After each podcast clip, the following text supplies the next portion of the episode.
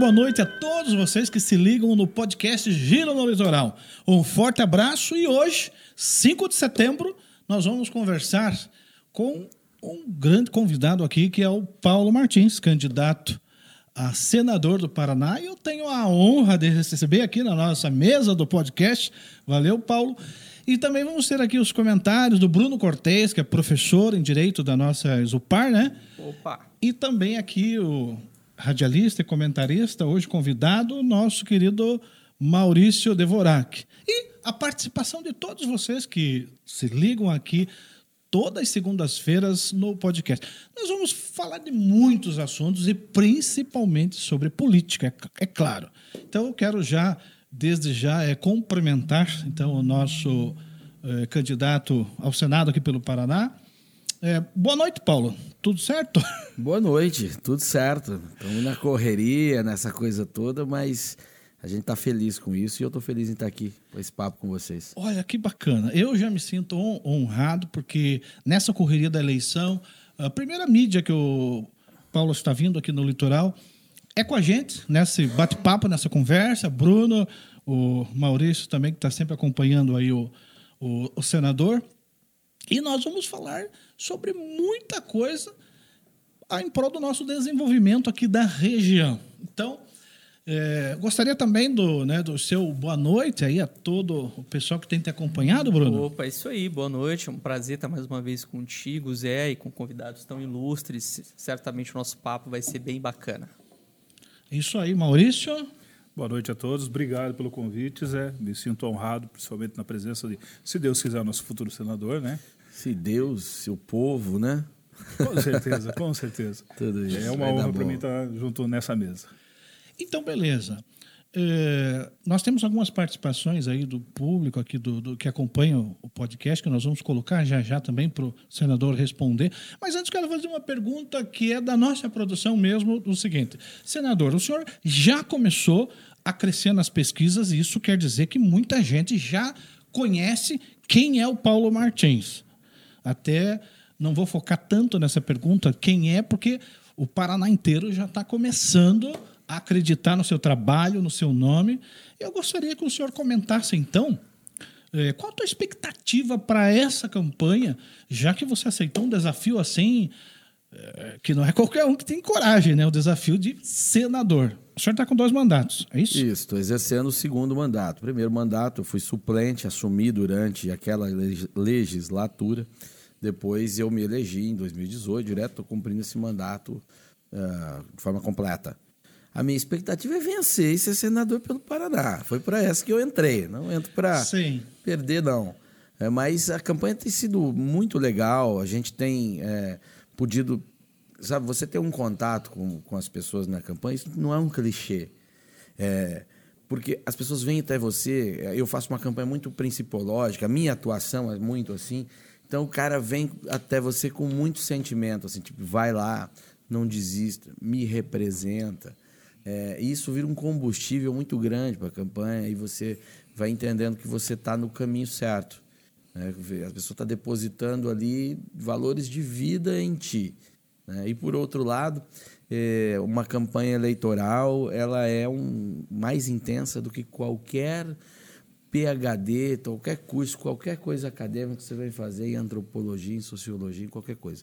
Você nunca vai conhecer um, um povo, uma sociedade com as suas virtudes e seus vícios de forma tão intensa quanto um candidato que vai rodar, que vai circular que vai dar cara, vai ter a oportunidade de conhecer, se ele assim quiser. Com certeza, até porque muita gente já estava envolvido na sua campanha para reeleição de deputado federal e de repente, inclusive Maurício, né, que já estava todo empolgado aqui no rural, preparando sua campanha de reeleição e de repente ele me ligou, Zé, Zé mudou tudo.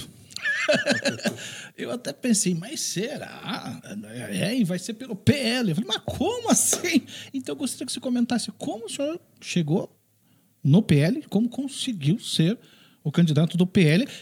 Muita gente queria, o senhor sabe disso. Muita gente queria, mas o PL tem que querer também, né? É um, o casamento é assim. Não, porque deu muito certo Porque eu vejo que o próprio Jacobo lá está empolgado também e o pessoal do PL ali vestiram a camisa. Não, tá, todo mundo, tá todo mundo bem alinhado. Porque foi uma construção, não é nada imposto ou feito do dia para a noite.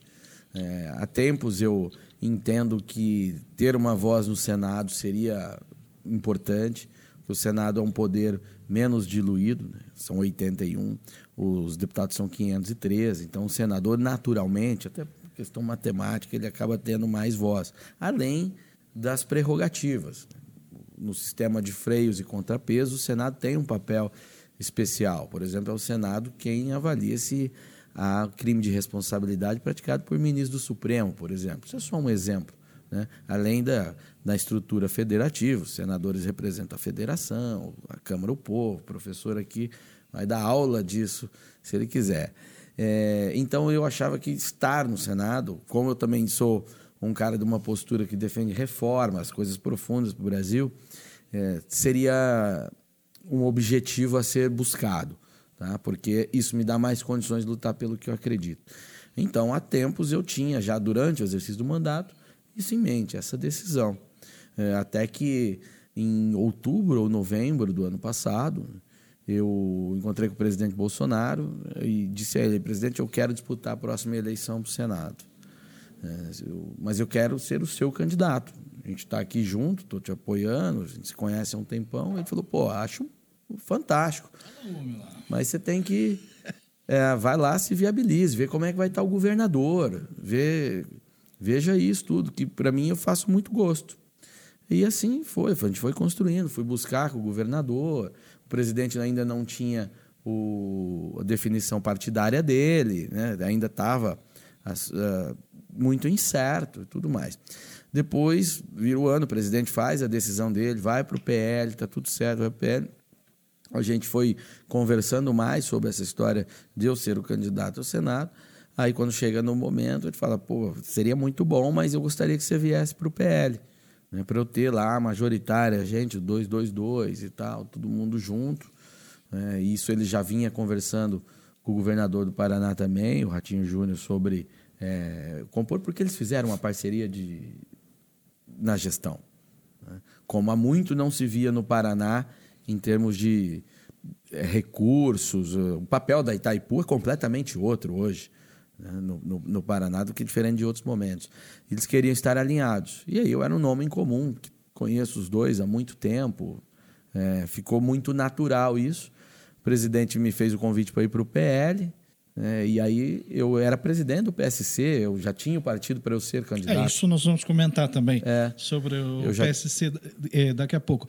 É, nós estamos eu acabei, conversando... Eu acabei topando para ir para o PL. Beleza, obrigado, senador. É, nós estamos conversando aqui com o candidato é, ao Senado, o Paulo Martins, que hoje nos está, está nos dando a honra aqui no nosso podcast de Litoral de ter esse bate-papo aqui e todos vocês acompanharem para saber por que votar no, no, no, Paulo, né? Todo mundo conhece ele, jornalista, né? Que passou ali pela massa, SBT, foi um praticamente um crítico político, assim, né? E eu sei que o Bruno tem uma pergunta já preparadinha, mas antes eu, eu queria perguntar para você, Paulo, do seguinte. É, nesses teus dois mandatos lá, você esteve presente na votação do impeachment? Estive, estive presente. Eu assumi o primeiro mandato há 30 dias do impeachment. E fui lá e votei o impeachment ah, da de cara você já pegou uma bronca dessa. Muito gosto. Exatamente. Ah. É, então, o meu né, período na Câmara ele foi muito intenso, né? É, os dois, vamos dizer assim, os dois mandatos. Né? Aquele eu assumo ali as vésperas do impeachment Estava uma situação. Pô, não é todo, toda a legislatura que acontece o impeachment de um presidente. Sim, é, sim. O normal é não acontecer. Então já era uma situação extraordinária. E a casa vive uma situação de intensidade de trabalho, de pressão, de tudo quanto é coisa. Então, cara, foi um intensivão, assim. Foi como você fazer uma faculdade um final de semana, sabe? É, é porque eu entendo o seguinte: se der tudo certo e o trabalho que vem sendo construído com para a reeleição do presidente Jair Bolsonaro, você com certeza vai estar ali ajudando a aprovar aquelas pautas de, de, de, de reformas Com e certeza. muita, Nossas muita pautas coisa- de valores de também. valores e tal. A Impedir não que ser- a, a má legislação avance, isso é um principal. Caso desse é um dos uma- principais papéis viu, do, do parlamentar Ô, também. Ô Zé, então vamos aproveitar para lançar minha primeira questão, porque você entrou no Partido Liberal, né? E o liberalismo nos Estados Unidos é exatamente aquela dimensão política que defende a não intervenção do Estado em assuntos particulares. E veja, no momento que o Estado, não só na questão da economia, né, que se discute muito a privatização, mas especificamente na questão que você falou agora de valores, na questão envolvendo decisões particulares. Então, no momento em que o Estado, por exemplo, diz o que você deve fazer ou não, isso é ser liberal. A questão que sempre se coloca em eleições, drogas ou aborto, né? É, os liberais, a, a bem na verdade, são aqueles que não defendem a intervenção do Estado na esfera privada. Quando o Estado diz o que você tem ou não que fazer, isso não é ser antiliberal? Existem várias vertentes de liberalismo. Né? Que não vai defender eh, o Estado absolutamente, que não deve intervir em absolutamente nada, é uma vertente libertária. Né? Você tem vários pensadores liberais que defendem alguma, aceitam, toleram alguma intervenção estatal, eh, como se fosse consequência, como se fosse não, sendo consequência de uma espécie de pacto social tácito. né? Você tem uma sociedade, um grupo, uma comunidade, ela tem valores em comum e ela pode, mesmo uma comunidade que defenda plenamente uma liberdade, chegar, poxa, este ponto aqui, nós, por, por experiência, entendemos que não é bom para nós e vai fazer mal. Então, isso aqui vamos, vamos coibir. Isso se tornando um Estado, né? Um- um- você ampliando essa situação, é o que a gente chama de lei, a lei, a lei estatal.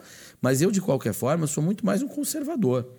Eu estou no Partido Liberal, o nosso, o, o- o nosso liberalismo é muito mais próximo, né, aqui no Brasil, né, de- dos liberais, muito mais próximo de um liberal clássico do que eh, de correntes libertárias, que eu acho que tem pensadores sensacionais que eu gosto muito, Rothbard, Mises, eh, eh, Hayek, eh, muito, muito bons. Mas não é a minha. A minha vertente, eu sou muito mais um conservador mesmo, apesar de eu estar no partido E eh, sobre essa questão da, das desigualdades sociais, a gente sabe que o Brasil é um dos países mais desiguais ainda do mundo, né? A gente ainda hoje, por exemplo, a Constituição prevê um imposto sobre grandes fortunas. E a gente vê que o contrário acontece. Na verdade, os pobres é quem pagam mais impostos indiretos, né?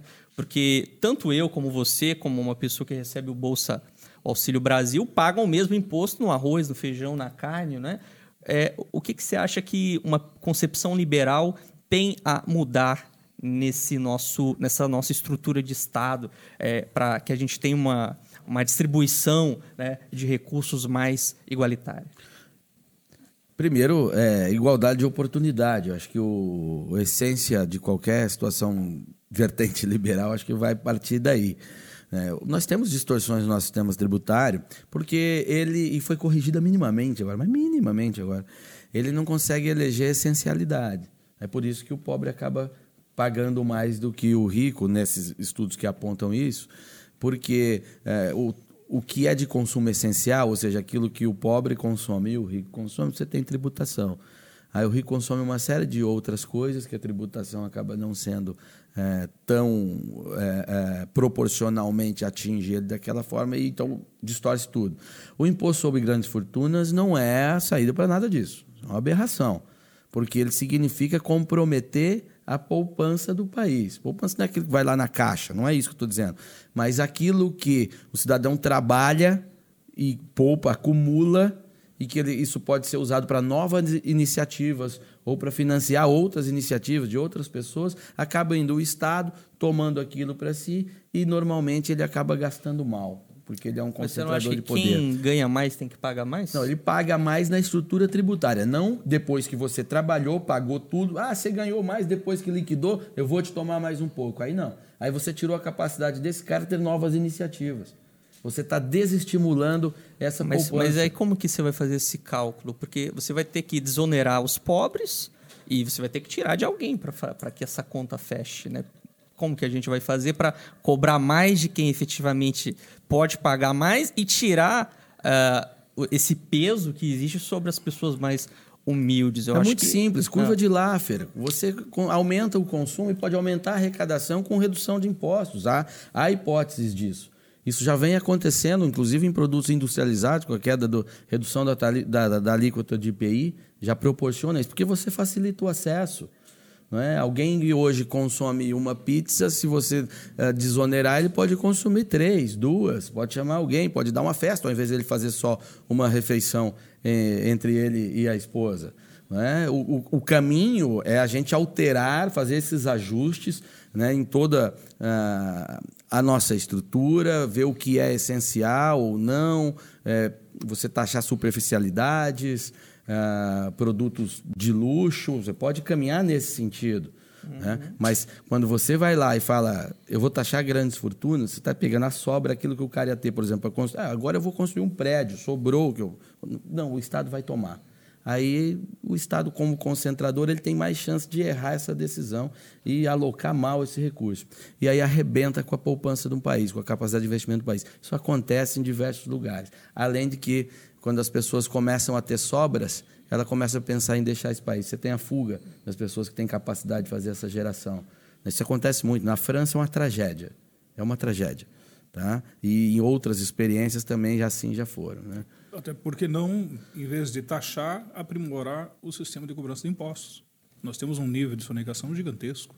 Sim. Então, o que você cobraria em excesso de taxação, você aprimorando a cobrança, evitando a sonegação, você supre a necessidade do caixa que está te faltando. É, tem margem para trabalhar, tem margem. Tem que ter mais critérios na concessão de isenção fiscal, né?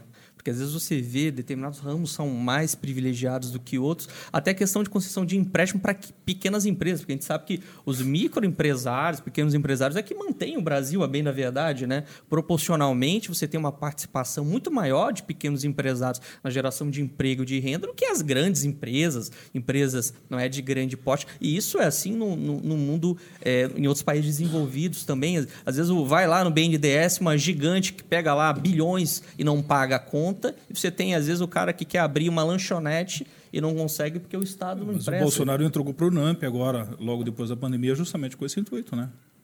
O deputado pode me falar melhor disso do que eu. Porque ele jogou é, um crédito gigante na mão dos pequenos, pequenos empresários é. para tirar eles ou da dificuldade ou para possibilitar que eles crescessem. Eu não vejo necessariamente a, a desoneração como algo ruim eu, eu, noto os jornais tratando de forma distorcida e, e, às vezes gera muita confusão. É assim, ah, teve 100 bilhões de desoneração. Uhum. Nem sempre isso é verdade. Seria 100 bilhões se aquela empresa, aquela indústria estivesse lá produzindo, pagando impostos, seria 100 bilhões. Mas se não houvesse aquela desoneração, a empresa não existiria. Então, é alto lá. Ele, ele deixou de arrecadar caso aquela empresa viesse mesmo no sistema sem desoneração. Aconteceu muito isso aqui no setor aéreo, por exemplo, no Paraná. É, o, a tributação sobre o ICMS da gasolina de avião era, se não me engano, 22%. É, então não tinha voo regional. Não tinha voo. Então, veja, você não tem o voo, você tem só a arrecadação hipotética. Se vier alguém aqui voar, é 22. Mas sendo 22 ninguém vem, então a arrecadação é zero. Aí o governo foi e falou assim: não, agora vai ser 14. Ou seja, é uma desoneração o Paraná passou a ter a maior malha, 14 ou 7, uma coisa assim, a maior malha viária do país. Então, ele numa, numa conta, ele sai de zero arrecadação e zero voos para muitos voos e arrecadação de 7%. Sim. Na conta que o jornal vai vender, ele vai dizer assim: o Paraná desonerou de 7 a 22 uhum. e deu tantos milhões. Sim. Então não é por aí a, a coisa. Ter critérios é. para estabelecer. Critérios né? e, e dar condição né? para o pequeno. Você não pode sufocar o pequeno. Acho que esse era o seu ponto, doutor. Né? E ver a desigualdade entre os dois. E aí não pode acontecer. E acontece.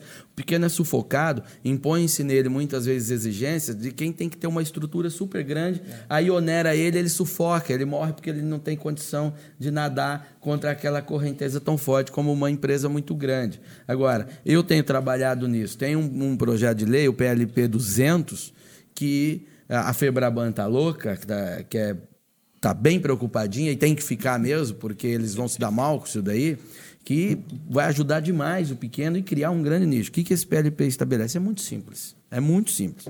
Qualquer pessoa que queira abre um CNPJ e pode emprestar dinheiro, um capital próprio. Pode emprestar dinheiro, pode cobrar juro, faça os contratos como é que estão previstos na legislação civil e muito obrigado. O que, que isso significa? milhares de players vão entrar no mercado de crédito. Hoje o crédito no Brasil ele é concentrado. 85% do crédito fica na mão de cinco bancos. É, é o agiota autorizado. A pessoa fala isso é agiotagem. Não, a agiotagem existe, chama-se banqueiro. O agiota do Brasil chama-se banqueiro. Tá? E aí ele faz com que o quê? Sem concorrência devida, ele cobra 10, 12% de juro para você no mês. Se você tem um pequeno negócio, ou grande ou médio negócio, comerciante, e quer parcelar as, tuas, as compras para os teus clientes, eu quero oferecer um crediário aqui, vem aqui em 10 vezes. E você é um cara que tem sobras, hein? O teu, teu negócio é próspero. Teu dinheiro está ali ó, no Itaú, aí você vai lá no Itaú e fala, pô, eu quero parcelar compras para os meus clientes. O Itaú fala, ok, eu estou guardando teu dinheiro aqui, mas eu vou botar a maquininha lá para você e vou cobrar 2% para você por operação. Então ele usa o seu dinheiro para emprestar para a galera e te cobra ainda. E você acha isso super legal? Sim. No meu sistema, o, esse comerciante que tem sobras, ele pode usar essa sobra dele e abrir a própria financeira dele e emprestar para os clientes dele. E ele vai fazer uma análise de crédito muito mais eficiente que um banco, porque um, um comerciante que está aqui em Paranaguá, o cara está 50 anos aqui em Paranaguá, ele sabe muito bem quem aqui é bom pagador e quem não é bom pagador. Para quem vai emprestar ou não. Exatamente. O cara conhece todo mundo. Então, quem que conhece melhor a praça? Ele que está aqui há 50 anos, ou um piazão formado na FGV que está no prédio do Itaú, lá na Faria Lima, usando lá um algoritmo, uma inteligência artificial? É claro que é o cara daqui. Então você vai gerar, além da super oferta, um barateamento de crédito sensacional. Os grandes bancos não vão conseguir concorrer com os pequenos players locais que vão surgir, que serão milhares milhares e milhares. Além de que, um banco, quando você deposita o dinheiro nele, ele tem que fazer uma parte desse dinheiro, acho que é 25% hoje, ele tem que fazer um depósito obrigatório para o Banco Central. Então sobra 80, 75 reais para ele. Depois ele tem que fazer também um depósito, acho que é 4%, para o FGC, Fundo Garantidor de Crédito, que é um fundo que existe para socorrer banco caso o banco quebre. Então, já caiu esse dinheiro. Depois ele tem uma tributação mais pesada, ele tem até CSL depois, o pessoal ainda quer colocar mais, mas tudo bem, já é uma tributação e uma operação gigantesca. Então vai sobrar mesmo para ele emprestar menos de, de 50 reais, desses 100 que você depositou lá. Na empresa simples de crédito que eu quero criar, se, se o dono colocar lá 100 reais, ele pode emprestar os 100 reais. Entendeu? Então o dinheiro disponível vai aumentar substancialmente. Isso vai fazer com que os grandes bancos não tenham essa condição de concorrer e aí eles vão ter que migrar para o crédito de longo prazo. Casa própria, carro, empreendimentos, que hoje o brasileiro paga pra caramba e que vai ter condição de ser muito mais barato. Vai ser um acesso a uma revolução, que a gente não consegue mensurar os resultados. Tá? O sistema de financiamento nacional hoje é uma patifaria. Isso melhorou. Mas veja, qual que é o grande financiador hoje? Ah, a Caixa, porque os grandes bancos que não tem compromisso com política pública com situação social, o negócio deles é apenas ganhar dinheiro mesmo, eles têm gente precisando de grana que ele empresta 10% toda semana. Para que, que ele vai fazer um contrato com um cara de 35 anos para ver se ele vai pagar, que vai pagar a parcela com toda dificuldade? Então ele não interessa o mercado, ele trabalha lá no alto. Né? A Caixa precisa, porque o governo precisa fazer política de habitação. Aí a Caixa vai lá. Aí uma, da, uma parte, onde ela se alavanca com isso? Ah, no FGTS, que é onde as pessoas acabam utilizando. Né? Que é uma beleza. O que, que é o FGTS? É um dinheiro do trabalhador que o Estado brasileiro falou assim: você é um incompetente para lidar com o seu dinheiro. Eu vou reter uma parte aqui para quando você perder o seu emprego, você tem uma garantia que está aqui comigo, porque você vai gastar tudo que na sua mão. É isso. E aí, Bacana. ele garante o que para você? Um rendimento de cerca de 3% ao ano. E aí, quando ele empresta para você, a Caixa te empresta, ela está alavancada no FGTS, Sim. também, no FGTS, ou você até usa uma parte dele, financiando a 6 ou 7. O dinheiro que ele te pegou é 3. É, desigual, é né? sensacional, irmão. Sensacional. Tá? Então eu estou alterando toda essa estrutura. Interessante aumentar a concorrência no sistema é. bancário. É. Isso. É, só para o pessoal que está chegando agora no nosso podcast aqui, uh, nós estamos aqui com o doutor Bruno Cortes, né, que é professor em Direito aqui da nossa Isupar. Daqui a pouco até ele vai ter que, que se ausentar, mas nós vamos ter mais um comentarista para nos ajudar aqui nesse bate-papo muito importante, onde o Paulo aqui está praticamente nos dando até uma aula. E mandar um abraço a todos os alunos ali da, do Zupar, né? Né, professor? O pessoal está sempre ligado, e um abraço Isso. todos os colegas. Amigos, Só que alunos. antes, eu não, agora acho que esse assunto nós, nós é, conversamos bastante, ficou bem esclarecedor. Então, fazer como foi feito no Jornal Nacional semana passada, vamos mudar de assunto. último detalhe, último ah, detalhe. Né? Não, tem, tem. Sabe Você quem tá que, é? nem Bolsonaro, já tem. É, não, ele não fez isso antes, mas vou fazer. Você sabe quem é contra esse projeto? Quem está trabalhando com unhas e dentes protegendo os banqueiros do Brasil? Uhum. Partido dos Trabalhadores. É mesmo? É, é gritam contra que... a banca o dia inteiro, mas quando vem uma proposta com, concreta, com possibilidade de mudar, eles estão lá defendendo, inclusive na Comissão de Assuntos Econômicos, um deputado do PT fez o parecer contrário à aprovação desse projeto. Defensores da Febraban.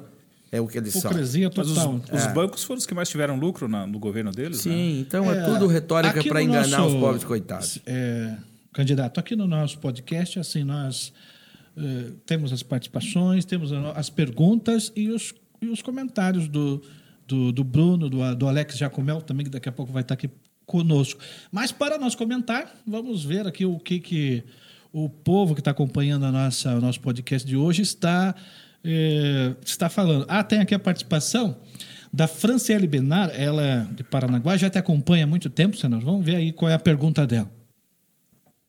Fala Zé, tudo bem com vocês? Um grande beijo aí para toda essa equipe maravilhosa do podcast Giro no Litoral. Quem fala aqui é a corretora de imóveis Fran Benato e eu quero deixar aqui os meus parabéns para o Paulo Martins, né, por esse desafio aí de, de estar concorrendo ao Senado, né, é, e dizer que eu te acompanho aí há bastante tempo, desde antes de você ser aí apresentador da Tribuna da Massa. Parabéns, Paulo Martins. E dentro da minha área de trabalho, eu gostaria de deixar uma pergunta a você, Paulo Martins. Eu trabalho com realização de sonho das pessoas e sabemos que o maior sonho de todo brasileiro é a aquisição da sua casa própria, né? Eu gostaria aí de deixar uma pergunta para você.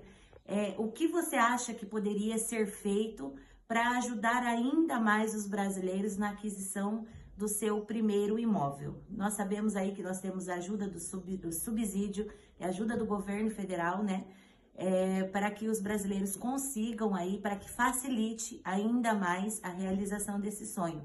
E o que você me diz que pode melhorar? Quais os seus é, pensamentos futuros para que possa aí facilitar ainda a vida do povo brasileiro? Um grande beijo a todos vocês e sucesso, boa sorte. É isso aí, Paulo. Você é acompanhou então, né? A pergunta dela. Não, e, e fiquei surpreso de, de, ver a pergunta aí da, da Fran. Fran. De ver a Fran, eu conheço ela. Conhece, né? Eu conheço ela. Ela ficou feliz de saber ela, que você estava. Ela é de uma família dela, era amiga de uma família que cuidou muito de mim num momento muito difícil meu lá em, em Curitiba e tudo. Tanto que ela falou ah, antes de você ser apresentador. E é, é isso mesmo. Né? Pô, que legal que bacana, você lembrou dela. Bacana de ver. Gratidão é, sempre bacana. É, não, Paulo. pessoal, muita gente boa e tudo. O... É. Hoje ela está trabalhando, Bruno, com. É, ela corretora de imóveis e tal, então ela está muito ligada naquele projeto do governo lá da Casa Verde e Amarela. Uhum. Daqui a pouco eu quero que você comente, mas o Bruno vai fazer um comentário não, da pergunta? É, não, na verdade, sim. Um grande problema até hoje não resolvido ainda, né? Você tem muitos movimentos de pessoas que não têm casa, uma coisa absurda, né? Um país tão rico como o Brasil que ainda existam pessoas que não podem ter o direito à própria casa, à moradia, enfim, a um teto, que é uma coisa mais essencial da nossa vida. A gente não consegue é, pensar em estudar, em crescer, em ter uma profissão se a gente não tem um lar, né? Que é é, o, o, nosso nossa proteção social. Mas eu, Zé, eu vou passar a bola para o Alex. Quero é, agradecer o teu convite de estar hoje aqui. Quero desejar sorte ao candidato. Tenho certeza que ele tem ideias bem interessantes e que Com vale certeza. a pena serem e discutidas sabe, e conhecidas quem também. Quem sabe né? nós possamos, eh, numa outra oportunidade, já entrevistado aí eleito, né? Tomara. Tomara. Obrigado, Bruno, pela Valeu. tua participação, certo, aqui professor, no nosso prazer. podcast. Valeu, professor. Boa aula lá Valeu. na Isupar. E ficamos gratos com a tua presença aqui. Enquanto isso, para você que está para você que está chegando aqui no nosso podcast, na nossa live agora, e nós estamos conversando aqui com o candidato ao Senado, o Paulo Martins, que nós mandamos um convite para ele, para a produção dele. E o Paulo confirmou a, a presença. Nós íamos conversar com ele aqui pelo, pelo telão aqui. Foi. É, já fiquei muito feliz. Mas daí o Paulo falou: não, Paranaguá, o litoral é muito importante. Vou lá, pessoalmente. E veio. Obrigado, Paulo. É isso. Por Não, ter vindo aqui. Pessoalmente é muito melhor. Eu, se eu puder, só faço pessoalmente. A gente, Legal. claro, tem que atender o pessoal que está distante, às vezes a logística não dá, mas o que puder fazer pessoalmente, nem que a gente ande 100 quilômetros, a gente faz. Muito obrigado. Nós vamos então chamar aqui o nosso. Eu não respondi a pergunta dela, Ah, né? a pergunta, né? É, a V- pergunta Vamos responder a Fran. pergunta primeiro? Não, rapidamente. o Alex chega para comentar. A, a, a pergunta da Fran deveria ter vindo antes de eu explicar o projeto de crédito, né? Que a explicação é toda ela, toda É aquela. verdade, é verdade. O que atrapalha o brasileiro a ter acesso à casa própria é exatamente a escassez de crédito. Pessoa, veja que nem sempre é de renda, tem uma parte que é de renda. Mas veja, mesmo a pessoa de baixa renda, a maioria delas pagam aluguel. Então o cara às vezes paga o aluguel o tempo inteiro, mas ele não consegue pagar uma prestação da própria casa. Exatamente porque a ausência de crédito ela torna tudo isso muito mais caro, diminuição de oferta e, e ele fica sem acesso. Então um ponto, esse ponto de crédito eu já expliquei aqui como é que vai funcionar e é uma proposta exatamente minha né, para resolver esse problema do setor. Agora, há outras possibilidades, também tenho projeto nisso, você dá liberdade, por exemplo, da pessoa escolher se- qual fundo ela quer colocar o seu FGTS. né? Você tem duas opções, ou torna o FGTS não obrigatório, Sim. e o cara recebe e incorpora aquilo na renda e faz o que ele quiser, ou escolhe o fundo, porque o FGTS nem sempre é o fundo que vai mais render. Aliás, ele é dos piores rendimentos. Né? Agora, é, paga 3, tem fundo que paga 9, pode pagar 11, pode pagar 7, depende, tem várias opções no mercado. Então, o trabalhador tendo essa opção, aquela própria poupança dele vai encontrar, vai chegar, vai atingir um montante muito maior eh, ao longo do, do tempo da sua contribuição e ele vai ficar muito mais próximo, com mais condições de adquirir a sua própria casa ou dar uma entrada. Né? E você tendo mais ofertas disso, ou seja, ampliando a oferta de dinheiro, né, certamente eh, vai haver redução da necessidade da, do tamanho da entrada que uma pessoa tem que dar para obter um financiamento. É, aí você quebra as barreiras de acesso ao sistema habitacional, entre aspas. Não estou falando do sistema oficial, necessariamente. É, eu tenho certeza que a Franciele ficou contente aí com a, com a sua resposta. E enquanto isso, nós vamos receber um novo comentarista que vai estar conosco aqui, o, o- Alex, na- no nosso bate-papo. Mas enquanto ele chega, nós vamos aqui um recadinho da, da nossa. Da nossa Moto Carreata que vamos ter aqui no 7 de setembro. Opa. E eu sei que você vai participar. Vamos comentar sobre isso também, senador.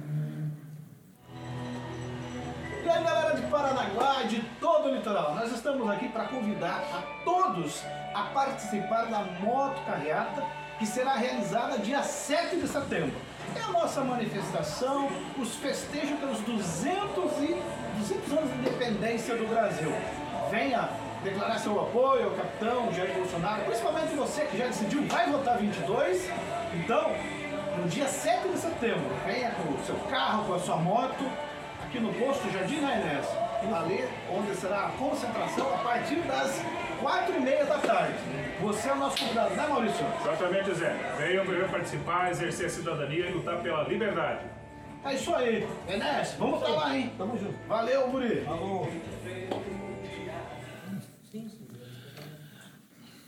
É isso aí, nós estamos ali na, no, no vídeo, a presença ali do, do Enes, que vai estar conosco também lá no 7 de setembro, a partir das 5 horas. Temos ali uma concentração marcada, viu, Maurício, para as 4 e meia, no Posto Jardim.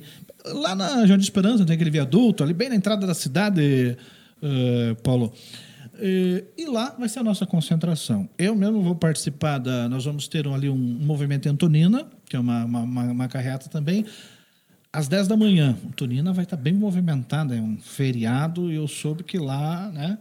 é, tem a galera também que vai para Morretes, é, curtir o barreado ali, e uma da tarde, né? Nós vamos ter ali também uma super carreata. E depois tem uma manifestação junto com uma carreata lá em Matinhos, que é coordenado pelo meu amigo Maurício, e toda uma galera bolsonarista Tem lá. um- é um grupo grande, é um né? grupo gigante. Que não podemos Inclusive, nem citar tantos nomes, porque, é, né? é um pe- Martins ainda se difere, porque é a população que está organizando. É legal, legal. Não tem envolvimento político lá. E, a, e Paranaguá, inclusive, convido você, vem para cá Estaremos também. aqui. Eu estou convidando até o, aqui nos bastidores, estou convidando até o Paulo Martins para que, né?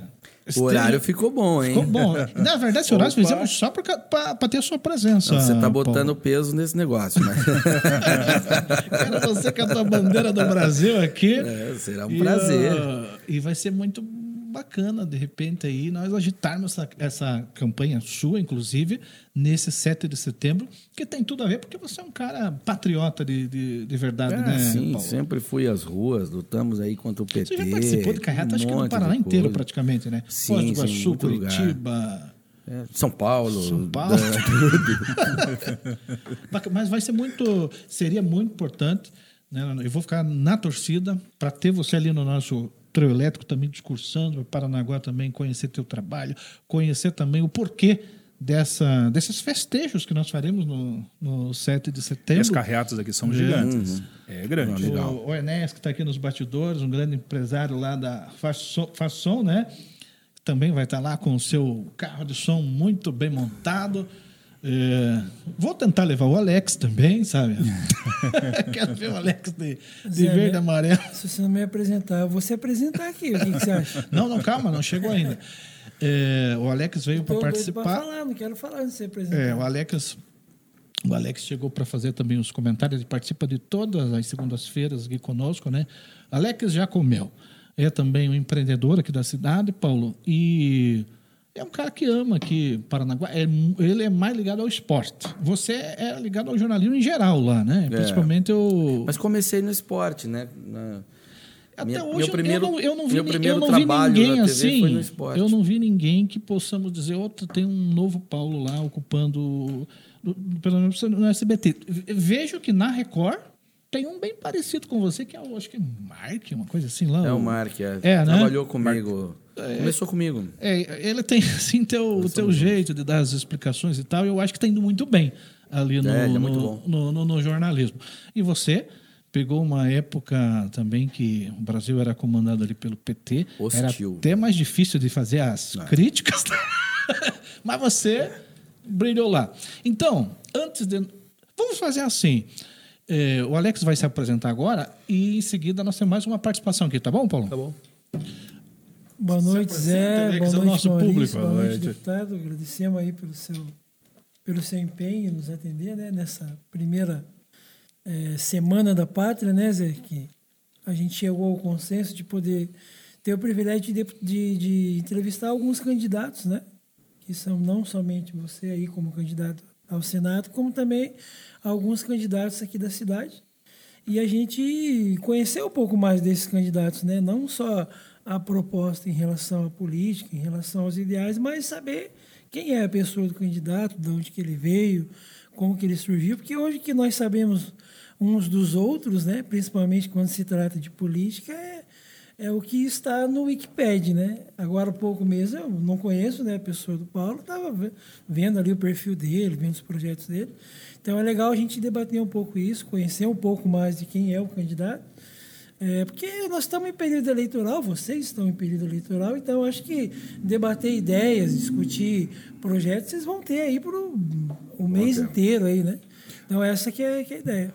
Eu É acho verdade. que o Paulo, se a gente for buscar lá atrás, foi o, jornalista que deu início ao jornalismo de direita. Porque ele, quando brigou com a Dilma, quando ele pontuou, fez críticas ácidas e pontuais em cima do que estava acontecendo, ninguém tinha coragem para tomar uma postura e dizer, não, pelo amor de Deus, olha o que está acontecendo. Tanto que sofreu as consequências, né? Paulo? Sim, uma, uma dessas coisas está tá até no Wikipedia ali, tá vendo? Ele- E tem algumas, algumas Eu- eu- ideias dele ali eu que a acho gente que o voto do impeachment dele foi é, tipo a minha vingança. Mas foi mesmo. É. Mas foi mesmo. A, a Foi próxima. me levou a ser candidato. A né? próxima é, participação ali de, um- de- de um jovem que ele, ele nos enviou já aqui para a produção é referente à educação. E educação a gente é, tem muita coisa para falar. Então, antes, eu quero fazer uma pergunta minha aqui, é, candidato, que é sobre a sua relação com os prefeitos. É uma pergunta muito importante, porque os sete prefeitos vão querer saber, a, da, da, região aqui, qual que vai ser. A, até porque você tem uma chance muito grande né, de, de, de uhum. ser eleito. Você vem crescendo a, é, no gosto popular aí, com muitos apoios, né, e muita gente descobrindo. Então, assim, tá, você, Paulo, foi eleito. É, você sabe que aqui no litoral, é, os prefeitos, tem muitos que estão é, aliados já a você e tem alguns que não estão assim ainda em campanha, mas tem uma simpatia muito grande por você, tem um respeito muito grande. Eu gostaria de saber como vai ser a tua relação com eles, você sendo eleito agora dia 2. Olha, eu como deputado federal, todo prefeito que precisou de mim eu atendi. Todo prefeito. Nenhum... Os vereadores também? Vereadores, todos eles que procuraram, a gente tenta eh, ajudar e tudo mais. Mas os prefeitos que me procuraram foram atendidos. Nem que seja para dizer, prefeito, nessa eu não consigo te atender. Mas, Mas eles foram recebidos, os problemas deles foram levados a sério. Porque, cara, o prefeito, ele é, o prefeito é o cargo mais difícil que existe no, na nossa estrutura.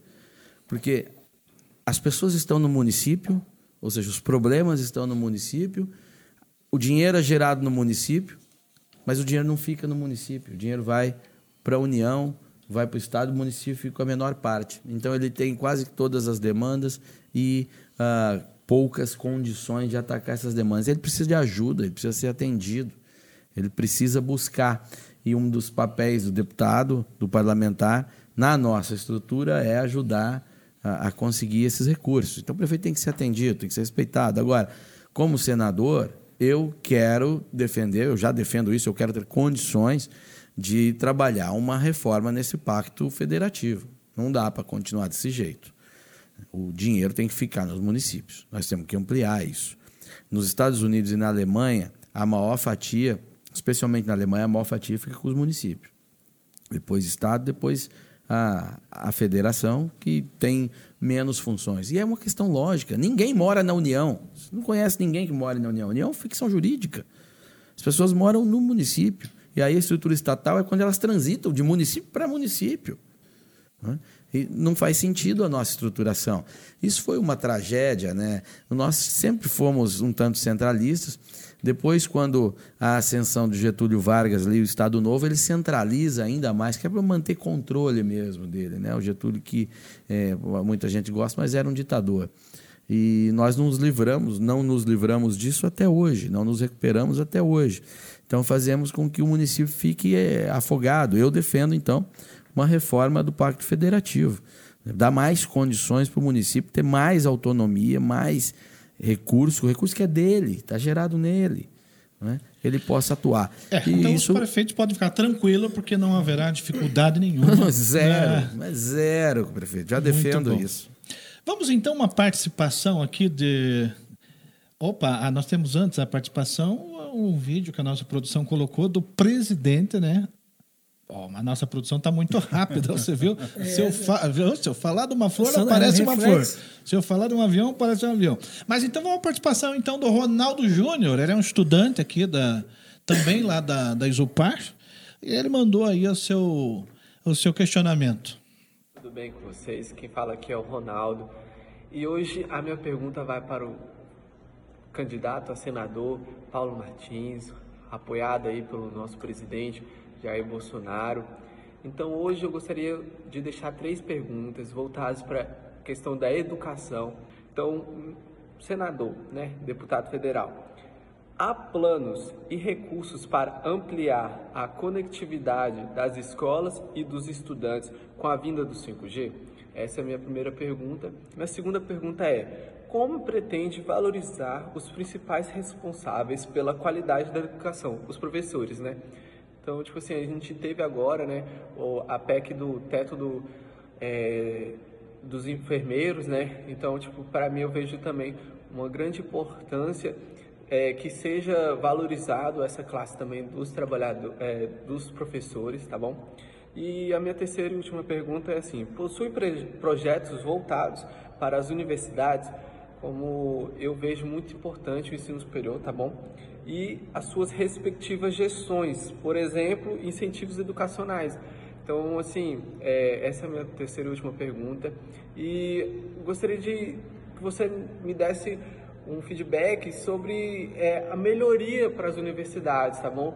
Sei que eu fui um beneficiado do, da isenção dos juros do FIES, tá? Agradeço muito ao nosso presidente Jair Bolsonaro e eu gostaria que tivesse mais disso, tá bom?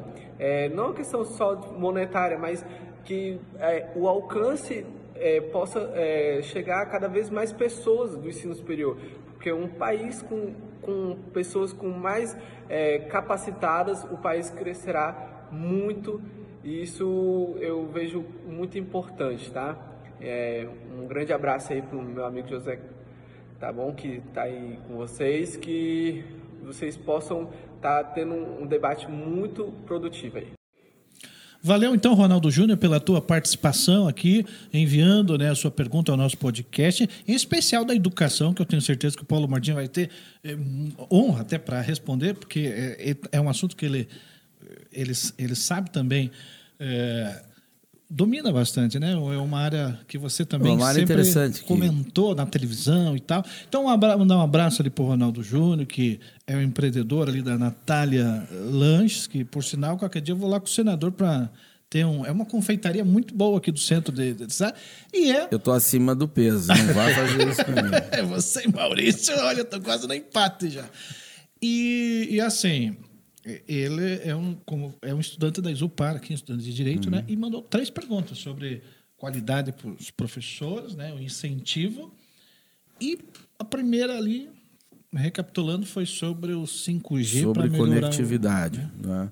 É, veja, o 5G e a conectividade ela vem melhorando conforme as próprias condições é, de que o mercado vai impondo. Você tem que lembrar que antes de, das privatizações das teles, desse serviço existir da forma que a gente conhece, ele era prestado por estatais nem que não conseguiam nem fornecer telefone fixo. Só cortando né? o senhor, é, Paulo, é deputado, está ali sempre pelos corredores ouvindo todas as fofocas do meio político.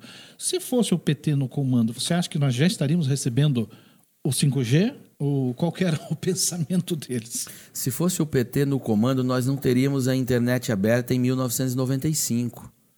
O PT, naquela época, defendia que a internet fosse uma exclusividade para bibliotecas e universidades. Eles não queriam esse acesso ao povo. Hum. Tá? Porque tem que controlar a informação, né, irmão? Até hoje eles pregam isso. Ah, né? eles adorariam, né? Mas não conseguiram fazer isso. Agora, vamos tratar em loco aí as três perguntas que uhum. eu acho que eu entendi. É, o problema da educação brasileira não é falta de grana, não. Não é. Não é. Tá? O nosso amigo pode fazer essa pesquisa. É, nós temos um dos maiores investimentos do mundo por aluno nas universidades públicas. Temos. Tá? É, na, até na, na educação básica, dinheiro, nós estamos no nível dos países da OCDE. Tá? Não é o problema de quanto coloca, mas é de como coloca. Tá? Eu acho que esses ajustes que nós temos que fazer. Veja, teve um, um ano que a USP, a USP, ela gastou 106% ou 102% do orçamento com o pessoal. Você acha que isso é uma boa alocação de recursos? 102, mais do que ela tinha. Do orçamento dela era comprometido com o pessoal. Então, é um problema de falta de dinheiro? Não necessariamente. Orçamentos bilionários uma época que o orçamento deles era 6 bilhões, é um dado antigo já. Né? Os, os, orçamentos das universidades são altos. Você tem que ver como é que ele está sendo feito. O, o, Fundeb, toda essa estrutura de financiamento no Brasil, ela é hoje é bastante alta. Agora, um modelo que não, há, não dá autonomia, por exemplo, a gestão das escolas, ele é muito amarrado. Cada escola tem a sua realidade. É, eu gostaria de ver as escolas trabalhando como se fossem autarquias com orçamento próprio, o diretor ir lá buscar contratar os melhores professores, professores negociando com eles e estimulando uma concorrência entre eles, fazendo uma boa gestão, ele ia ter condições de pagar melhor e assim pressionar os salários para cima. Né? Mas o, o meio é, acadêmico, ele cobra sempre, né? não estou falando do garoto, falando dos profissionais é, valorização, valorização e tal, mas quando a gente, que é, que é o que eu defendo, apresenta propostas para, por exemplo, trazer o setor privado para a universidade, ajudar a fazer com que o setor privado e a universidade, ao desenvolver uma patente junto, pesquisa, o professor, o pesquisador se torne sócio daquela empresa e ganhe dinheiro com aquilo e a universidade fique com uma parte disso, eles são resistentes. Tanto que o registro de patentes e inovação no Brasil é super baixo. Em comparação com universidades chinesas ou nos Estados Unidos, então nem se fala. Eu acho que é, sobretudo, uma mudança de mentalidade. Não é falta de grana. É falta de gestão, né? É falta de gestão, falta de direção. Eu vi em loco isso acontecendo. Eu fui aluno conselheiro do setor litoral da UFPR. E nós fomos incumbidos numa comissão de fazer análise dos cursos para ver a produtividade. E nós achamos quatro cursos que a produtividade era zero. Entrava 30 alunos e não se formavam dois. Eu, como um bom capitalista, disse: pode ter que acabar com um curso desse. Não pode continuar. Você está onerando o Estado e não está tendo resultado. Eu fui massacrado no, no conselho porque aquele curso tinha uma função social, mas na verdade não tinha função social. Ele não forma ninguém? A função era formar militantes. Eu não vou citar o nome do curso porque eu, eu moro perto lá da UFPR, eu vou correr risco. Mas o pessoal já me odeia de graça lá, porque eu bati de frente com isso, entendeu? Quatro cursos que não tinham absolutamente o mínimo de condições necessárias. E quando eu falei que, gente, a gente tem que pensar na, na, na UFPR como uma empresa ela tem que apresentar resultados. O pessoal ficou, oh, pelo amor de Deus, não pode. Você não pode pensar assim. Digo, como que não? Nós temos que gerir a educação com responsabilidade, é dinheiro público. A gente não pode. Tem a função social, vamos trabalhar a função social. Se realmente o curso cumpre isso, vamos trabalhar para que haja menos desistências. Mas contratar 30 alunos no início de um curso e ao longo de quatro anos não entregar dois formados é um absurdo. Sim. É questão de responsabilidade com a grana de quem trabalha e paga imposto. É, veja, a falta de grana não é. A Universidade Federal do Paraná, em Curitiba, tem uma rádio FM, toca rock. Eu gosto bastante da programação, mas eu sei que a rádio custa mais de 100 mil reais por mês. Tá faltando oferta de rádio de rock no Dial do Curitibano? é. Falta um propósito, né? É, então vocês acompanharam a resposta né, do nosso candidato Paulo Martins, do PL, que está aqui nos dando a honra hoje desse bate-papo aqui. Viu? Toca quatro músicas muito boas e entra a lacrada do reitor. Ele vai lá e fala é e tal, isso aí. com uma voz de veludo. Mas eu ainda defendo esse, esse reitor aí, porque ele fez coisas boas. Eu não tô, tô falando então só da rádio. Uma... Eu não consigo avaliar Vamos... o trabalho dele inteiro, porque não, não acompanho. Vamos mais tô uma participação, do, do que é outro assunto, tá, senador? Vamos lá, então? Vamos ver quem que está. A Sandra Rocha, jornalista e promotor de evento. Aqui quem fala é Sandra Rocha, jornalista e produtora de eventos em Paranaguá, no Paraná. Gostaria de saber do deputado, junto com o Poder Executivo, o que poderiam fazer para baixar o preço dos alimentos para os trabalhadores, para o povo brasileiro que não aguenta mais esses preços abusivos nos supermercados e em todos os lugares. Não há mais necessidade disso. Está havendo uma exploração muito grande. O que o deputado pretende fazer? Com você, senador. Na canetada é que não é. Seria bem fácil eu dizer aqui, vamos controlar os preços. Não, aí a gente se tornaria Argentina. Não é assim. Não é assim que vai funcionar. O que a gente tem que fazer é dar mais condições ainda e impedir é, novas suspensões da produção de alimentos, da produção uh, mundial, como é que aconteceu, que gerou esse processo inflacionário. Né? Que é uma a única, mundial. A né? única forma de você conter a inflação é só um, é ampliar a oferta. Não tem jeito. Qualquer outra é é patuscada, tá? não, não vai funcionar. Então, nós tivemos um processo onde a suspensão da produção, né? ou seja, reduziu a oferta, e aí, para as pessoas sobreviverem, os governos mundo afora tiveram que gerar dinheiro, imprimir dinheiro e dar auxílio para essas pessoas. Claro, você desequilibrou a oferta e a procura, gerou um processo inflacionário. Ele vai levar um tempo para se estabilizar. Felizmente, no Brasil, como o governo congelou suas despesas né, permanentes, né, ele teve uma arrecadação maior nominal, então ele consegue agora reduzir as alíquotas eh, sem infringir, sem, sem lesar o princípio de você não poder reduzir impostos sem reduzir despesas.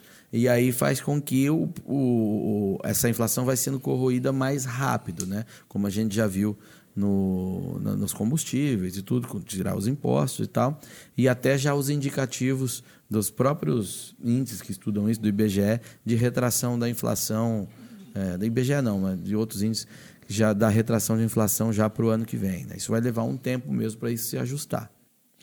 É, Paulo, eu estava observando aqui, por isso que até dei uma risada, porque o, a, a Lovine Pereira, acho que você conhece, de Curitiba lá, que trabalha com o Felipe é, Barros, né?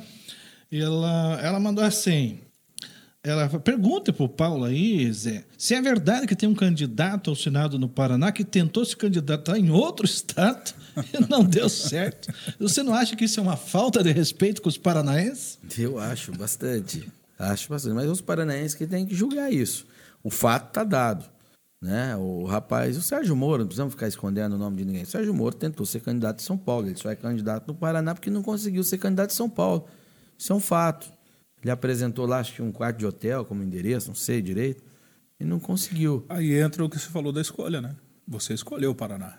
Ah, Ele sim, não. claro. Escolhi o Paraná. Inclusive, na primeira vez que fui candidato, e até na segunda, muita gente dizia assim: olha, o teu forte são as redes sociais. Todo mundo sabe que quando você tem redes sociais grandes, você passa a ter mais seguidores em São Paulo. Não é?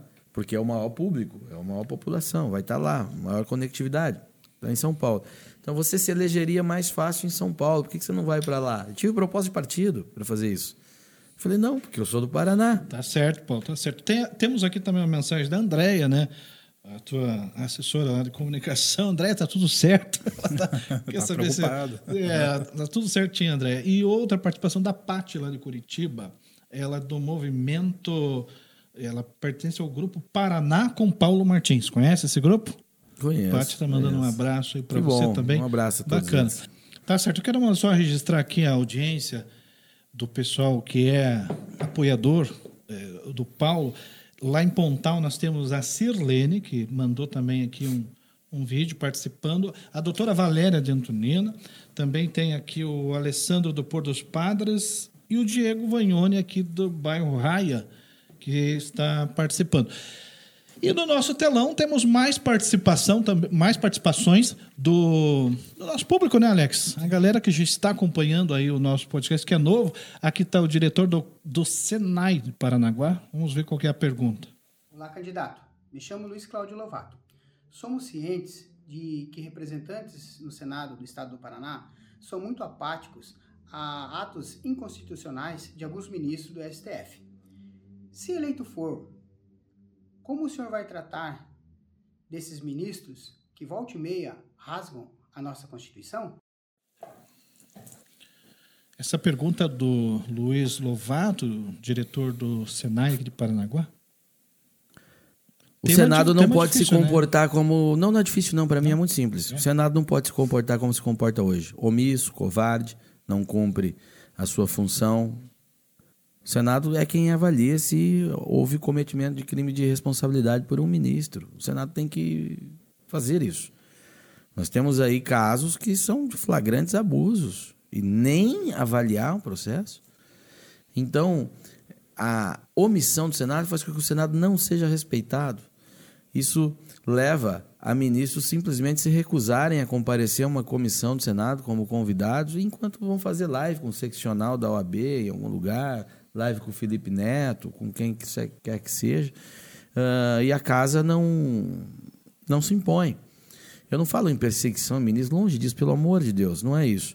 Mas é fazer com que os poderes sejam harmônicos, que eles tenham equilíbrio. E eles não têm mais esse equilíbrio. Hoje, o poder judiciário, né, incorporado ali no STF, ele é mais forte que os outros dois poderes. Não acho que não há um cidadão brasileiro hoje que vai dizer o contrário. Inclusive, o ministro, ex-ministro Aires Brito, foi presidente da corte, ele revelou qual que é esse espírito. Veja, o nome é supremo, é porque é superior aos outros. Numa leitura assim, tosca, doente é, da definição. É supremo para o judiciário, é um supremo tribunal do poder judiciário. Não é Supremo de estar acima dos outros poderes. A Constituição não diz isso. Né? Mas é muito revelador da alma que tomou conta daquele poder. Então, é, é, preciso resolver isso. Tanto que eu, já como deputado, já apresentei a proposta de emenda constitucional que limita os poderes dos ministros do Supremo, né? do Supremo em si. Né? O, ali acabo com a decisão monocrática para situação de inconstitucionalidade. Vai ser preciso formação de maioria, né, dois terços de maioria, que dá oito votos para declarar a inconstitucionalidade de uma lei, é, mínimo de idade de 50 anos para ingressar como ministro supremo, mandato de nove anos para que eles fiquem lá um tempo e se aposentem. Então, tem uma série de limitações. Né, o, o, o, critério para que partidos ingressem com ações no STF, para evitar a randolfização da política. É, agora o partido, na minha proposta, o partido precisa coletar cerca de 1% das assinaturas é, do eleitorado para poder ingressar com essa ação. Ou seja, só quando tiver relevância social ele vai conseguir fazer isso. O Randolph não vai poder entrar com uma ação toda tarde. Isso leva tempo para mobilizar. E essas coisas que ele faz atraem o Supremo para o debate público do dia a dia, o que acaba contaminando a corte. Faz Diminui mal para a corte, faz mal para o país, faz mal para a política, faz mal para tudo. É, será que essa omissão também não é pelo fato de muitos deles ali terem processos é, é, transitando no STF? Não fica aquela coisa de ser, se eu for ser. em cima, eles vão retalhar depois? É, o... isso tem, mas não é só a situação pessoal, sabe? É mais amplo. É optar mais por um relacionamento pessoal, sabe-se lá por quê, é, em detrimento de toda a ordem. É, o foro por prerrogativa de função tem que ser modificado também. Não cabe, não cabe ao Supremo Tribunal Federal ser uma corte penal. Veja, ela viola, inclusive, tratados internacionais, porque um, um, um deputado, por exemplo, no meu caso, né, o foro é o Supremo. Vocês acham que é um foro privilegiado, né? Não é, é pro Renan. Pro Renan Calheiros é. Mas para mim, se eu cair lá, eu tô preso. Hum. E eu não tenho para quem recorrer. Você recorre ao Supremo Tribunal Federal. Já qualquer outro cidadão que é condenado na primeira instância, ele tem o TJ, depois ele tem lá o STJ e ainda o STF. Foi o absurdo então, do Daniel O Silveira, foro ele é né? privilegiado para quem é da turma de vinho dos caras. Bom, quem não eu é, queria não. É, agora mudar o assunto novamente de, de STF para esporte, porque nós temos aqui uma, uma pergunta do nosso amigo o Gustavo Medona, hum.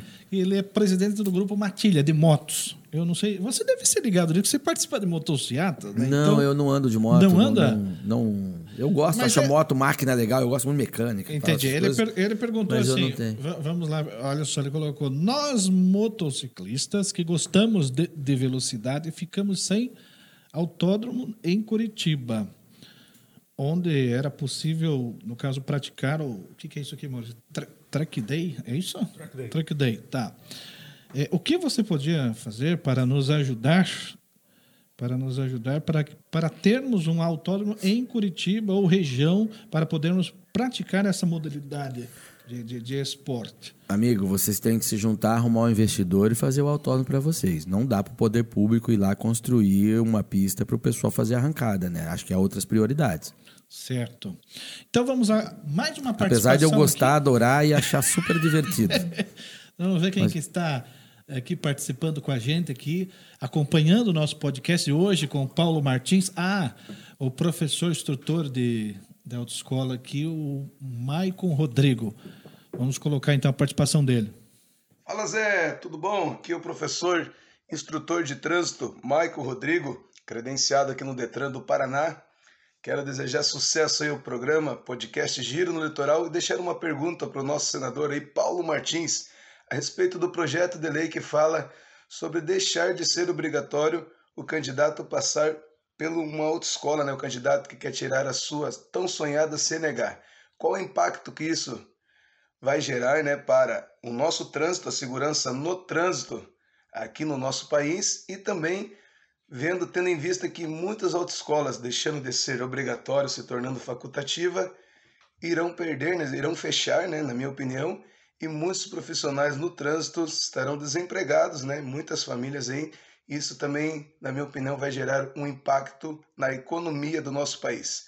Um abraço a todos ligados no podcast Giro Litoral do professor e instrutor Maico Rodrigo. Valeu, Zé! É, nós temos ainda, Paulo, mais cinco participações que a nossa produção separou ali e depois nós vamos fazer uma geral sobre, sobre a política. Até eu gostaria já que a nossa produção colocasse mais um ali para adiantar e depois nós já, já o senador coloca duas respostas. Essa aí é a Leonice aqui do Jardim Guaçu, é líder comunitária. Nesta entrevista do podcast hoje eu soube que vão receber o futuro senador, né, Paulo Martins. E eu quero fazer uma pergunta para o senador. Eu quero saber dele qual a importância do apoio que ele está recebendo, tanto do presidente Bolsonaro quanto do governador Ratinho Júnior. E aí, Paulo? A situação das autoescolas, a prova tem que ser rigorosa. Veja, o trânsito mata muita gente, é, aliás, um dos maiores causadores de morte no país e tal. A causa tem que ser. A, a prova tem que ser rigorosa. As pessoas vão procurar o curso.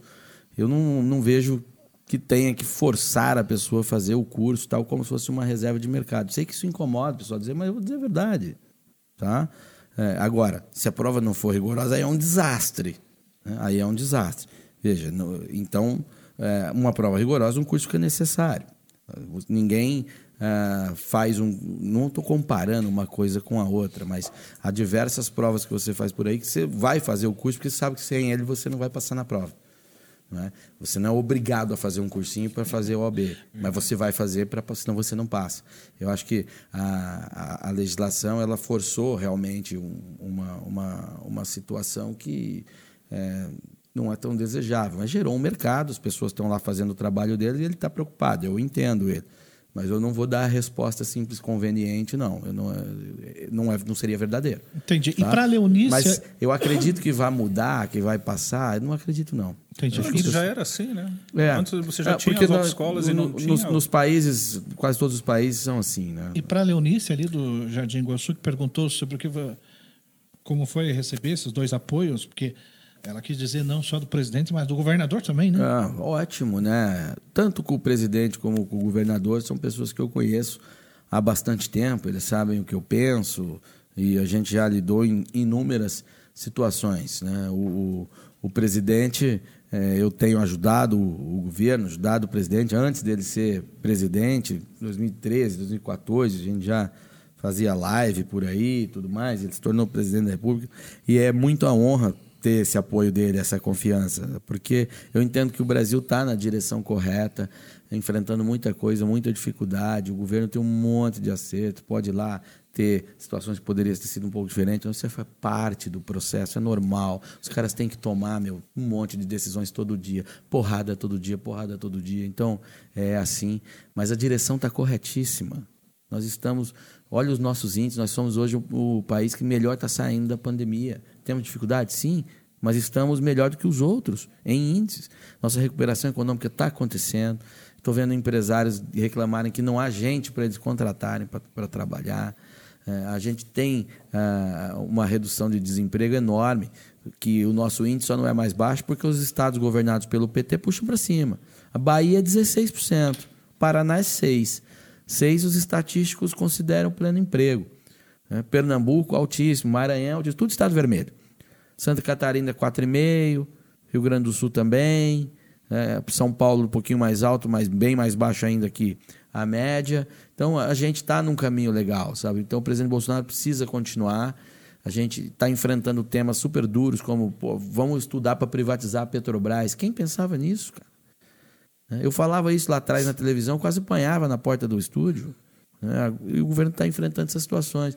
Então é muito bom ter o apoio do presidente, porque ajuda muito o eleitorado a entender quem que é o Paulo. Se o presidente está apoiando, logo eles têm um grande alinhamento de ideias. É, então eu vou com ele porque ele vai ajudar o presidente. Então isso é muito bom. E é verdade, eu vou ajudar o presidente. E do governador, que é um cara que eu conheço, uma das primeiras pessoas que eu conheci amigo, quando cheguei no Tibete, né? tornamos muito amigos, assim. Claro, tem coisas que ele pensa diferente de mim, então é normal mas é, tem feito dentro da linha dele um bom governo. A gente tem investimentos grandes no Paraná. Pô, eu participei lá de, em Toledo esses dias de fórum da empregabilidade, onde as empresas discutiam como contratar mais gente. Sabe? E, além disso, se aliou ao presidente Bolsonaro, fizeram parcerias aí na construção da ponte uh, com o Paraguai. Uh, Itaipu passou a ser um braço ajudando a construir obras estruturantes no Brasil, no Brasil, no Paraná. Uh, os, os, empréstimos com aval da União para as obras ali, aqui no litoral, né, em Matinhos, tudo que são obras vultuosas e que vai ajudar demais. Então tem muita coisa acontecendo. É, é, no Paraná, em parceria com o governo federal. E o Ratinho acaba sendo né, um, um, governante que tem grande apoio da população, né, é, ele tem um, uma forma de carisma também. É, e isso ajuda muito, ter o apoio deles, a gente ter uma viabilidade eleitoral para ganhar essa eleição, que é uma eleição muito dura. Uma eleição muito dura. Então, esses apoios, sim, né, são fatores vitais, mais o engajamento das pessoas, eu me mostrando, buscando essas pessoas, pedindo apoio uh, e me apresentando, pode dar uma química aí que vai nos levar a uma vitória, se Deus quiser. É, muita gente está acreditando no, em você, tanto que nós temos agora uma participação de Antonina. Todas as cidades aqui do, do litoral, lá de Guaraxaba, a Anne Camargo mandou é, mensagem. Está é, tá aqui Maurício representando muito bem Matinhos. Né? Temos daqui a pouco uma participação de Murretes. Mas vamos então acompanhar essa participação do Carlos Muniz de Antonina. Olá, Zé Carneiro, tudo bom? Aqui é o Carlos Muniz de Antonina. Parabéns pelo programa. Paulo Martins, acompanho o seu trabalho desde a época da SBT, seu trabalho como deputado estadual, federal e gostaria de saber de você qual que é a sua proposta, principalmente aqui para o nosso litoral, se tratando de Antonina. Né? Sabemos que Antonina é uma cidade histórica, é uma cidade turística, temos aqui um porto com grande volume de transporte, que inclusive passa muito caminhão, muito veículo de carga pesada por dentro das duas cidades. Isso é algo que incomoda um pouquinho a gente. Então gostaria de saber, com todas essas melhorias que estão sendo feitas no nosso litoral, então a gente vê Matinhos aí com grandes reformas, né? Paranaguá também não fica por trás. E aqui, para Antonina, o que, que você tem a dizer de melhoria que pode ser feita para melhorar tanto o turismo, é, quanto essa parte também em relação ao porto, que é muito importante, né? O nosso porto que tem um grande volume, emprega muita gente. Gostaria de saber qual que é a sua proposta em relação a isso. No mais, o programa de vocês sempre foi de bola. Um grande abraço aí e até mais. Nós agradecemos aqui em nome de todos do podcast a tua participação, Carlos Muniz. E agora, claro, os comentários do Paulo Martins, o nosso candidato ao Senado. O Antonino tem que explorar especialmente sua vocação histórica. Né? Eu acho que isso é. Não dá para não pensar que seja assim. Agora, todo o modelo de exploração e preservação histórica no Brasil, ele é muito amarrado, ele está errado. Né? Você tem o, o Instituto, né, o IFAM, tal, o Instituto de Preservação e tudo, que é, cuja mentalidade, com as exceções que acontecem aí, é o, o capital vai vir para estragar. Sabe? Não é assim. Né? Você tem que ter formas de parcerias público-privadas que tornem ele atrativo, né? que façam com que o investimento privado não encontre num prédio histórico um empecilho, mas encontre nele uma oportunidade. Bacana essa tua visão sobre né, o, todo a, o patrimônio histórico, porque Paranaguá é, é isso. É isso, praticamente. É isso, né? É, não pode ser barreira como é hoje. No Rio de Janeiro, meu Deus do céu, o que tem de coisas lá que poderiam ser super bem exploradas e tal, desde que você trouxesse um, uma situação com segurança jurídica e que o órgão de preservação não fosse o que vai lá para te atrapalhar, mas sim o para auxiliar. Veja o que a Europa faz com seu patrimônio histórico. Muito dinheiro. O que nós fazemos com o nosso patrimônio histórico? Congelamos situações sociais e impedimos que elas se avancem. Está errado isso. Né? Eu defendo uma mudança total nessa situação para que uh, nosso patrimônio histórico venha a ser grande oportunidade de dinheiro, de investimento, com segurança, com condição do investidor explorar. Acho que isso seria sensacional. Além, é claro, já falei aqui inicialmente, não sei se foi aqui ou foi num outro momento aqui, uh, sobre a oportunidade né, que a situação portuária tem de atrair também capital privado. Porque eu falo muito isso. O Estado não adianta, ele não vai abraçar tudo, cara. É mentira se eu falar que ele vai vir aqui para resolver. Você tem dinheiro por aí de gente com oportunidade querendo fazer grana, que sabe fazer grana, que quer colocar. Você tem que oportunizar para eles. Né? O, o, o, Porto de Paranaguá, Antonina, essa situação toda, é, que tem aí calado privilegiado, uma série de coisas. Você pode ampliar situações de parcerias com o setor privado que quer explorar, é, e, e, e o governo já tem proporcionado isso, mas com contrapartidas é, para investimento urbano. Uh, muito interessantes. Veja, essa situação dos trilhos aí que ele citou, da ferrovia, você já tem a nova Ferroeste que vem com uma, com uma nova descida, vem com um novo traçado né, para o litoral. Você pode é, explorar de forma privada, inclusive traçando outras situações para retirar é, parte dos trilhos, o que dá para fazer é, daqui de dentro da cidade, porque tem umas partes que não dá, tem que passar. O porto está aqui, né, mas pode ter investimento para passagem uh, de, nível, nível, e não ter essas paralisações na cidade como a gente tem. Há, há saídas, mas a saída está sempre em abrir a mentalidade e trazer o investimento privado, dar segurança para ele, para ele poder colocar grana. Isso aí. Você que está acompanhando aqui o nosso bate-papo com Paulo Martins, candidato ao Senado, eu vou apresentar agora para vocês, porque durante a, as nossas falas aqui, nós conversamos, ele é o candidato do PL e foi falado muito do que é o candidato do Bolsonaro. E agora você vai acompanhar então o próprio presidente da República, Bolsonaro, confirmando que o Paulo Martins é o seu candidato aqui no Paraná. Olá, amigos do Paraná. Todos sabem da importância que temos um Senado realmente interessado em ajudar o Brasil e está ao lado do presidente da República, o Paulo Martins, um velho colega de parlamento brasileiro, agora é uma mais que uma opção, é uma realidade para o nosso estado do Paraná. Não podemos permitir o retrocesso, não podemos permitir que o governo não tenha condições de avançar no desenvolvimento do Brasil. Por isso, precisamos de um Senado forte, um Senado diferente, um Senado com coragem para enfrentar as batalhas que têm que ser enfrentadas. Vocês sabem que não é apenas o presidente que é o presidente, e o parlamento brasileiro. O Senado é muito importante para nós. Por isso, eu reitero o meu pedido, como o meu senador pelo Paraná, Paulo Martins. Todos nós queremos com isso. É Bolsonaro presidente e Paulo Martins senador. 222.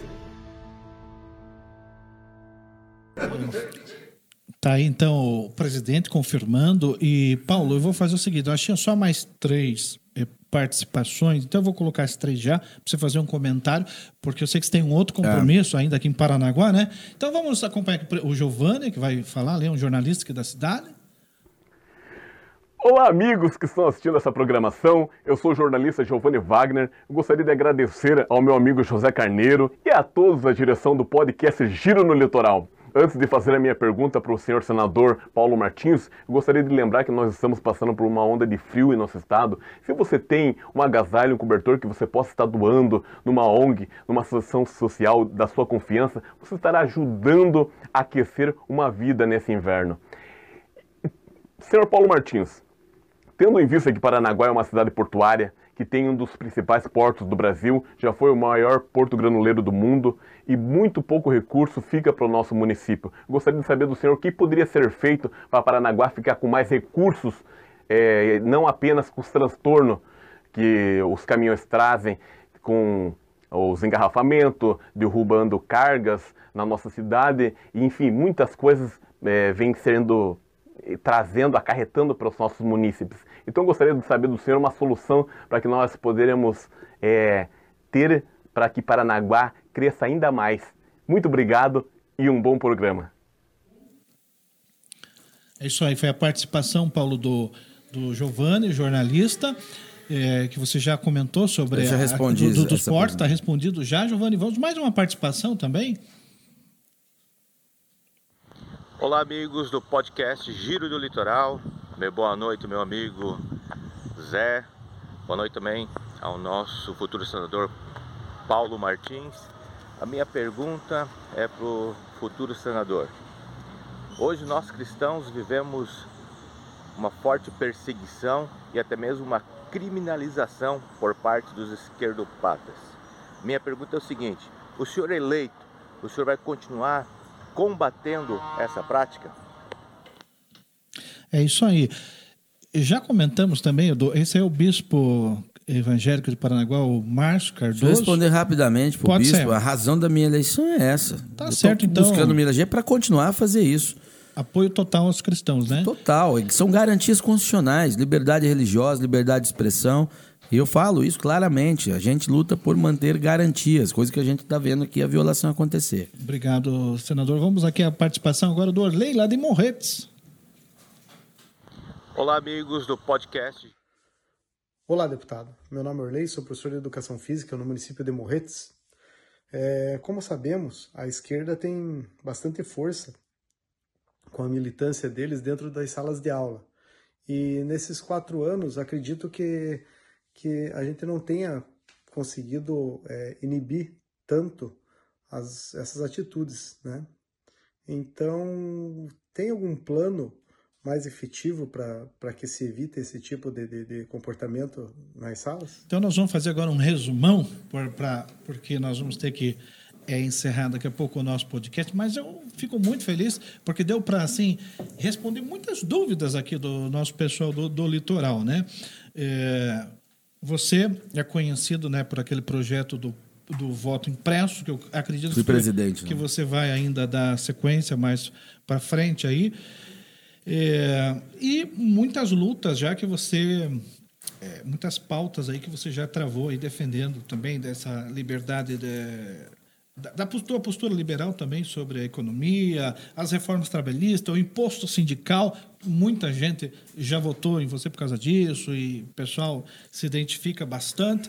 O do PSC você já falou que está tudo bem, né? Você trocou a pedido do presidente, era outro assunto que nós íamos abordar. Eu ia perguntar também sobre as tuas, os teus dois ali suplentes, mas em outra, durante a campanha a gente conversa. Agora, é, eu vou fazer uma, uma pergunta e aí vamos ouvir o comentário do, dos dois aqui, do Alex e do Maurício, que nesse encerramento, e aí você encerra né, com chave de ouro aí para nós.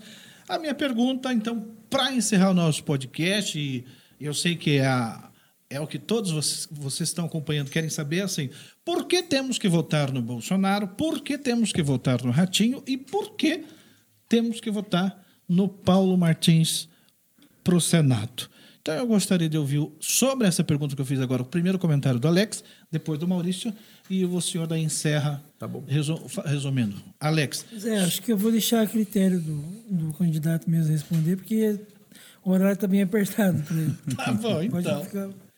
Jogo rápido. Primeiro, nós temos um candidato alinhado com o presidente e com o governador. Ou seja, a ponte é mínima. Nós vamos ter agilidade em tudo aquilo que a gente precisar para o estado do Paraná. Por isso a gente precisa do Paulo Martins lá no Senado. Paulo, eu vou fazer o que, o que é normal aqui do nosso podcast, que eu fiz com todos que vieram até aqui. Que você faz isso em rádio, com certeza, que é um ping-pong, e aí você vai encerrar aqui para nós. Bem rapidinho lá. Esse aqui foi uma brincadeira que a produção passou. É, entre um churrasco e uma feijoada, o que você prefere? Um churrasco. Onde você vai estar em 2023? No Senado. Ah, gostei de ver. Vamos lá. É, prefere hip hour ou um karaokê?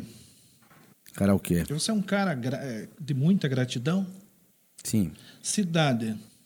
Curitiba. É, atividade física? Rapaz. Às vezes. Eu gostava de jogar bola, mas não estou conseguindo. Uma banda que você goste? Nirvana. Tá. Tem algum defeito? Sou um pouco teimoso. Opa, é que é ariano, né? Ares, né? Segundo, segundo falo, né? Um signo fiel. Ou não acredita em signo? É, câncer. Tá. Uma é o fruta. signo da minha mulher. Ah, é isso. Você não vai dormir na casinha. É verdade. Uma fruta. Amora. Tá uma mania. Ler. O teu time do coração. Santos Futebol Clube. Acredita na Copa desse ano, no, Catar lá? Não. Não. Meu Deus, assim. Não. Não. Nós não temos o. Depende do Neymar. Se o Neymar jogar bola, a gente ganha. Da nossa, nossa seleção inteira, o único jogador que é protagonista no seu clube é o Neymar. Ah, tá certo. O Peru tem 11 caras na Europa também, mas nenhuma protagonista no seu clube. Entendeu? A, a, a, Sim, sim. Tomara que eu me surpreenda. Vou torcer pra caramba, óbvio e tal, mas eu tô, pô, vamos ganhar nessa? Eu não tô com essa, não. Vamos lá, é um domingo, assim, você chegando em casa, prefere na hora do café um bolo. Um bolo de cenoura ou um de chocolate? Cenoura com cobertura de chocolate. Tá, já mata os dois, né? É, se você fosse professor, preferia ser de educação física ou de história? História. Tá.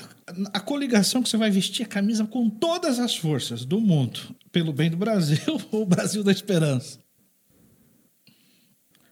Ah, Pelo bem, qual que é a, no- a nossa, São- né? A nossa é pelo bem do Brasil. É, pelo bem do Com Brasil. certeza. É porque nome de coligação não. Eu sou 22, amigo. Sim, isso aí, isso aí. Então tá certo. Então essa aqui foi só uma, uma, uma brincadeira para o pessoal conhecer um pouco do, teu lado mais divertido. Mas agora eu gostaria de encerrar com essa pergunta que eu fiz e que eles preferiram ouvir de você.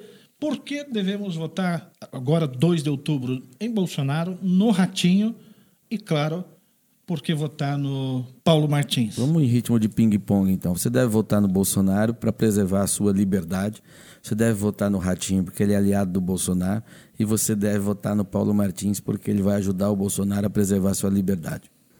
Bacana. Então, esse foi o nosso bate-papo hoje com o jornalista Paulo Martins, candidato ao Senado. Agradeço aqui o Maurício Devorac, que veio de Martins participar dos comentários, o Alex Jacomel, que esteve aqui conosco. Paulo, muito obrigado mesmo por ter vindo aí pessoalmente nos prestigiar. Eu que agradeço. Muito legal. A todos vocês que ficaram conosco até agora, um forte abraço e até a próxima segunda-feira.